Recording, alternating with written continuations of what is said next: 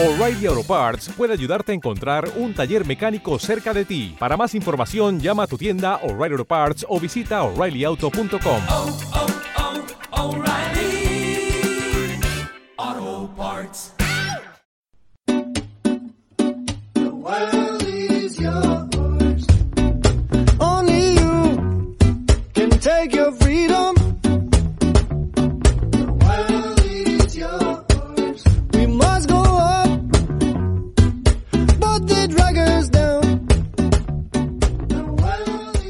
Hace un par de semanas publicábamos un episodio en el que hablábamos de ocho ventajas eh, de vivir viajando, ¿no? Hablábamos un poquito, pues, eh, qué es lo que te permite esta vida viajera, qué es lo que te da, que no te da la vida de 8 a 5, la vida, el día a día, eh, en una vida, digamos, normal.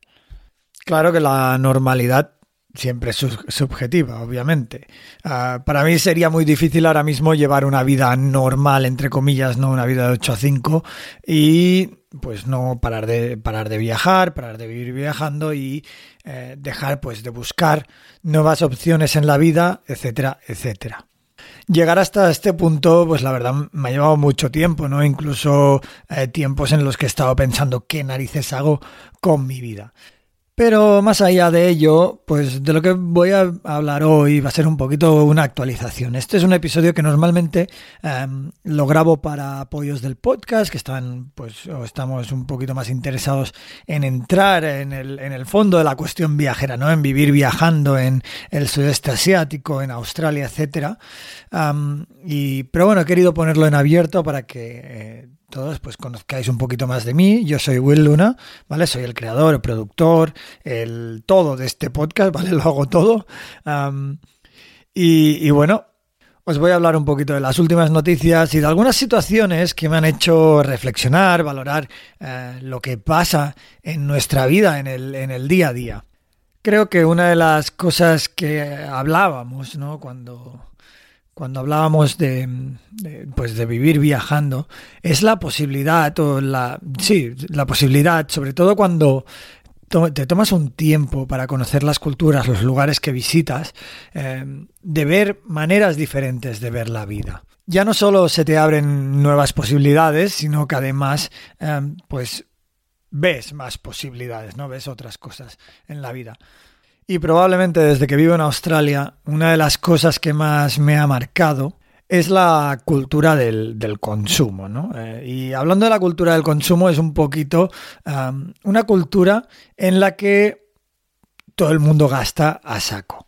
Hablamos mucho, pues, de que hay mucha gente, la verdad hay cosas que sorprenden, ¿no? En el consumismo este em, australiano que es bastante, yo creo bastante similar en todos los países anglosajones, ¿no? En Inglaterra, de hecho, ayer hablaba con un inglés y me decía que era lo mismo, ¿no? Ayer estábamos, yo trabajo en un pub en, el, en la Great Ocean Road, en el sur de Australia, y, y este fin de semana es un, un puente, un puente bastante grande, todo el mundo sale a viajar antes de, de la Pascua, ¿no?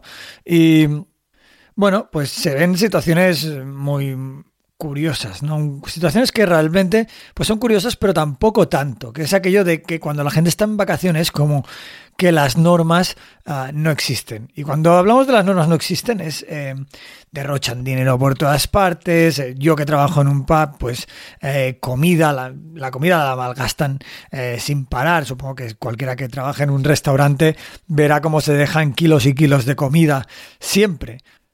Por suerte, al menos la comida que sobra en nuestro restaurante acaba en la boca de, cerdos, eh, porque estamos en una zona regional y pues bueno, esa comida se envía a animales que se la acaban comiendo. Pero bueno, ves como pues sacan la tarjeta de débito, la de crédito y venga a gastárselo todo, ¿no? Eh, luego a comprarse el iPhone en cuatro plazos, pero a gastárselo todo en bebidas que luego pues quizás hasta se olvidan de consumir. No deja de ser curioso, tampoco es que digamos, hostia, es que en España es muy diferente a esto. Eh, o bueno, cualquier otro país es que es muy diferente a esto. No lo creo, pero igualmente me hace reflexionar, ¿no? Porque también lo ves desde el otro lado y eh, pues, no sé, por ejemplo, los precios suben eh, adrede para este momento de, para este fin de semana. Los restaurantes intentan maximizar o, o los bares intentan maximizar. Entonces, por ejemplo, en, una- en un pueblo, en una ciudad, en, bueno, en un pueblo, perdón, en el que vivo yo, que son 1.200 eh, habitantes de base, pero que pueden subir a 5.000, 6.000, 7.000, am, pues, bueno, no sé si pueden subir a tanto. Eh, pero bueno, que sí, que se llena a reventar. Veis como de golpe, pues los menús cambian, eh, suben los precios de golpe, etcétera, etcétera. Y claro, por un lado dices, hostia, esto yo cuando viajo, a mí me pasa, ¿no? Lo que pasa que, claro, em, yo estoy ut- utilizando otro prisma, ¿no? De, de juzgar, en el que, mm, pues bueno, incluso cuando tú viajas a otro país, incluso mejor, ¿no? Porque no tienes ni idea de lo que cuestan las cosas en, en ese país, ¿no? Digamos que vas a Tailandia, Vietnam o Australia. Entonces, ¿te parece caro o barato? Em, pues la verdad que si no tienes un esquema, algo con lo que comparar, es todo muy relativo, ¿no? Por ejemplo, vamos a poner un ejemplo. Si te comes un plato de arroz frito en Tailandia o en Vietnam por dos, euros, ¿no? Ah, pues dirás, hostia, qué barato. Y probablemente, probablemente si le preguntas a un vietnamita, te dirá, lo que están haciendo es timarte porque ese plato vale un euro eh, y lo que pasa es que estás en un lugar turístico.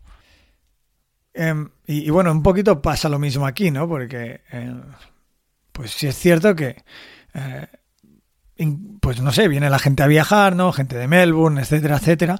Eh, para ellos el baremo de precios es mucho más em, alto, por lo cual tú de golpe puedes subir los precios eh, sin...